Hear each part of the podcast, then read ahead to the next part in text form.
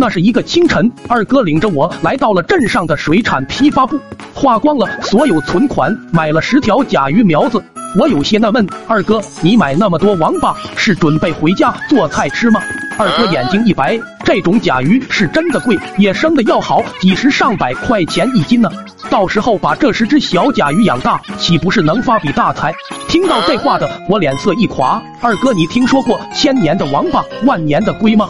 就这么点大的小甲鱼，你不养个三五年，它们能够长大？被我这么一说，二哥脸色惨白。其实养甲鱼这件事，二哥也只是脑袋一热，想着野生的甲鱼特别贵，这养大了能发笔大财。至于中间付出的时间以及成本，他根本就没有想过。等时间到了第二天，二哥养在院子水桶里的甲鱼被野猫叼了个一干二净。这下好了，折腾了那么久，二哥啥也没有得到，口袋却变得空空如也。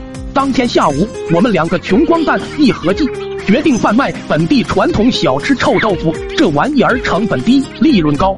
可先前的各种事件早已将我跟二哥两人的口袋掏空，没钱买摆摊的工具。两人再一合计，决定先走学校路线，也就是早上将臭豆腐做好带去学校，五毛钱一块进行贩卖。做好决定后，我跟二哥先是用当天的零花钱买了两块白嫩的豆腐。之后便是做腌制豆腐的料汁，将从家里面收起来的各种材料放到坛子里面浸泡，一股浓厚的臭味从里面飘出。可我跟二哥闻着却始终差点意思。正当两人迷茫之际，二哥脱下了自己的袜子扔到了料汁里面，紧接着坛子里面的材料好像发生了某种神秘的化学反应，一股全新的臭味飘出。我跟二哥深吸一口，没错，这酸爽就是这个味。最开始做臭豆腐的材料全部都是从家里面偷偷拿的。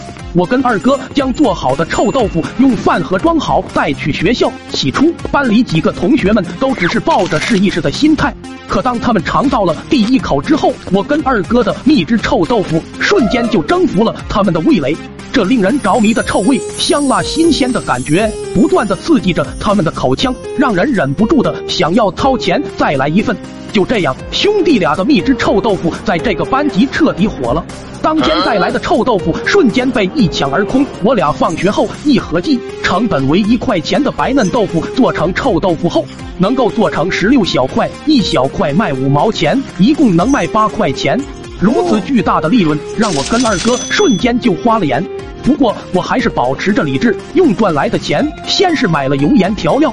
这样虽然利润会有所下跌，但胜在安全，不怕被父母发现。之后两人火力全开，很快我俩的臭豆腐火遍了全校，其中也有不少的模仿者。可由于缺少了秘制调料，味道远不如我们，很快便被消费者们淘汰。正当我跟二哥以为臭豆腐的生意能够持续的做下去之时，历史却随着时间的流逝走向了另外一条岔口。先是一位同学觉得喉咙发痒，结果到医院检查时却检查出来了脚气。紧接着，整座学校陆陆续续的出现学生喉咙得了脚气的事情。得知消息的家长们联合起来，闯进了学校食堂。正好此时的厨师正在做汤，望着锅里那带着浮沫、颜色不明的奇怪液体，有一位家长好奇的尝了尝，结果下一秒就捂着喉咙倒在了地上。这是涮锅水，这是涮锅水。之后，那些发绿的土豆、苍蝇围绕的鱼肉，更有甚者，在电饭锅里面发现了一个烟头和烟盒外面的透明包装纸，怒火被点燃，食堂卫生与安全的事情被捅到了教育局，校长被狠狠批评，食堂被整改。